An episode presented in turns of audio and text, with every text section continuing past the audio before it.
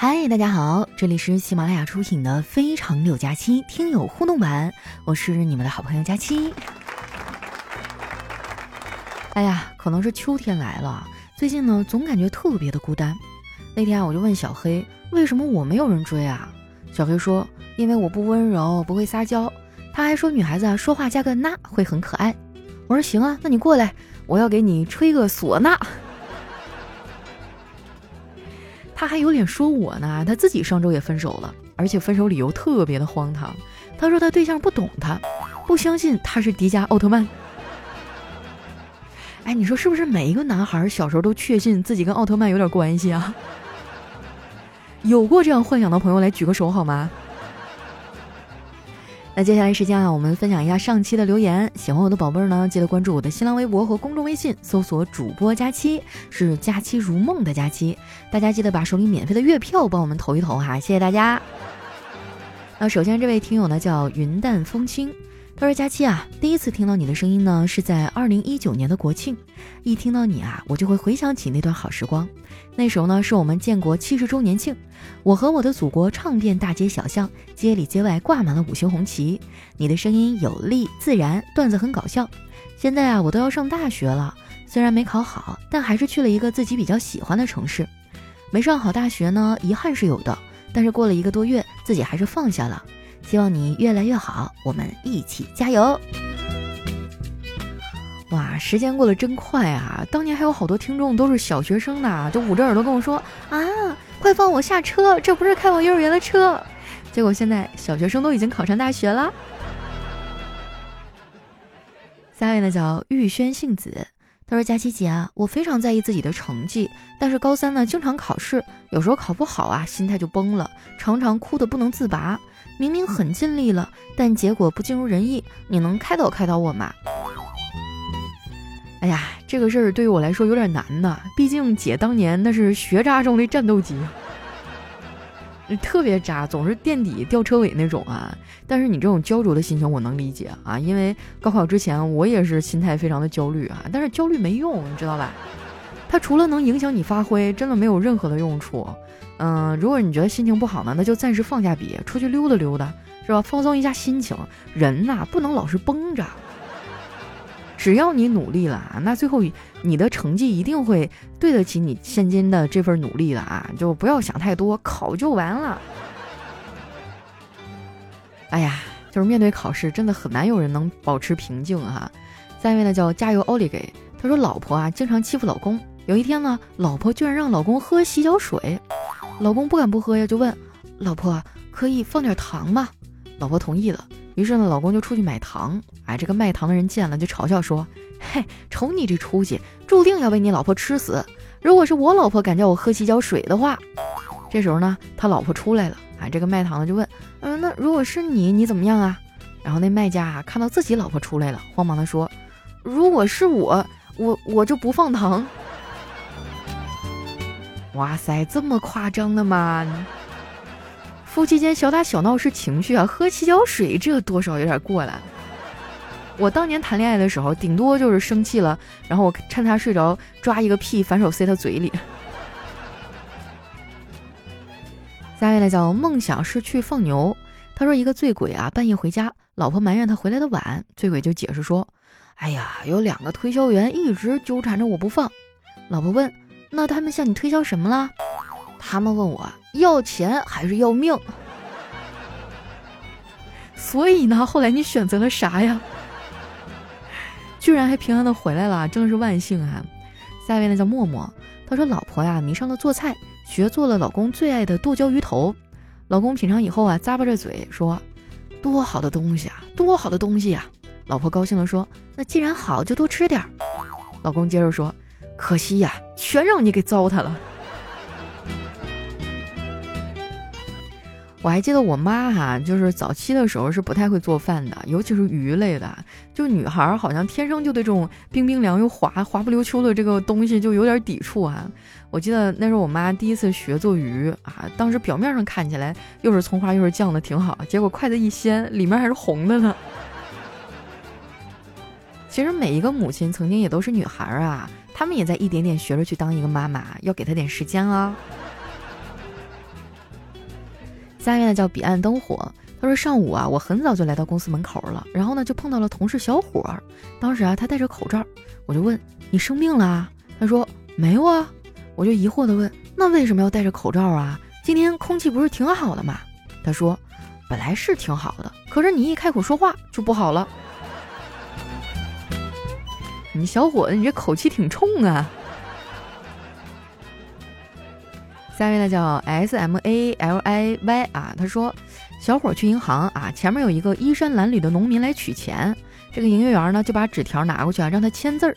那农民接过纸条呢，倒着就签了。营业员说：“乡下人就是乡下人，你拿到了。”啊，农民说：“是拿到了，可是我签的字儿也是倒的呀。”这营业员睁大眼睛一看，确实啊，这样签的和正着签的一样，脸上一红。原来那农民啊还是个高手，居然能倒方向签字儿。小伙呢就好奇啊，伸头一看。原来那个农民的名字啊叫王中王，啊，这名字认真的吗？让我想起小时候吃过那个王中王火腿肠。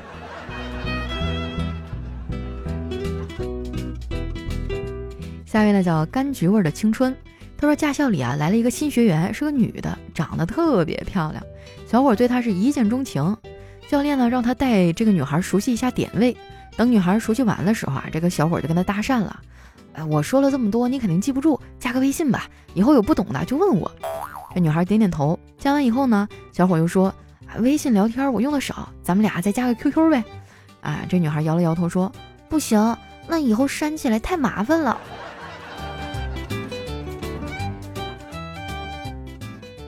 下面呢叫肥肠六加七用放辣椒吗？他说我这个人吧，喜欢睡懒觉，所以呢总是上班迟到。就下载了一个据说能让人迅速清醒的闹钟软件。试用的第一天啊，到点以后，那个闹钟就在喊：“你的女朋友正在查看你的手机。”哇塞，我瞬间就清醒了。然后我就问闹钟：“哎，我女朋友在哪儿呢？” 那我觉得这个闹钟对于单身狗来说就不太有用啊。下一位呢叫艺校五二零，他说有一天晚上啊，在公园里夜跑。听见一个大爷呢在吹萨克斯啊，吹得很好听。他当时在演奏《莫斯科郊外的晚上》啊，我停下脚步呢，在旁边听了一会儿，然后情不自禁啊，随着伴奏唱起了这首歌。然后我发现啊，大爷吹的这首曲子啊，很多地方都在跑调，我就忍不住问他为什么。大爷冷冷地看着我说：“还好意思问？不都是你把我给带跑偏了吗？”尴尬的我啊，当场都能拿脚趾在地上抠出一个容纳四万人的防空洞。那你这多少是有点尴尬的太厉害了哈！我顶多就能抠出个三室一厅。下面呢叫何必哥哥，他说丑小鸭啊生来就很丑，谁都不喜欢它。它从小呢就被其他鸭子欺负，它无奈离开了妈妈，独自流浪，遇到狂风暴雨猎狗，但丑小鸭没有畏惧，它顽强拼搏，努力学习，最终人们发现它虽然不好看，但还是挺好吃的。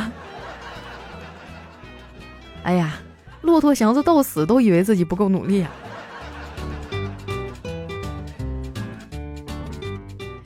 下一位呢叫往后余生姑娘啊，他说真不喜欢我啊，我不信，你一定是得了绝症，不想拖累我吧？嗯，这个说法好啊，以后再有男神拒绝我，我就这么跟他说，你别狡辩了，你肯定是得了绝症。下面呢叫跟着感觉走。他说夜深了，我帮儿子盖上被子，准备关灯，儿子啊却突然瑟瑟发抖地说：“爸爸，我床底下有人。”我不信，趴下一看，这床底下居然还真有一个和儿子一模一样的男孩。我震惊的看着床底下的男孩，男孩死死的拽住我的袖子，用颤抖的声音说：“爸爸，我床上有人。”最后呢，我狠狠地揍了我这一对双胞胎的儿子。我还以为是个恐怖片儿，我天！下面的叫好啊好啊，他说两个人聊天哈，A 问第一次接吻是什么感觉啊？B 说脸疼，那第二次呢？全身疼，为什么呀？第一次吻一位女孩啊，被女孩给打了；第二次吻一位女孩，被女孩的老公给打了。下面呢叫孤芳自赏的小卷头，老公，我想吃泡面，我给你煮去。我不想吃咱家那个牌子的，那我出去买。我煮完家里全是泡面味儿，难闻死了。那我泡好了给你拿过来，凉了不好吃。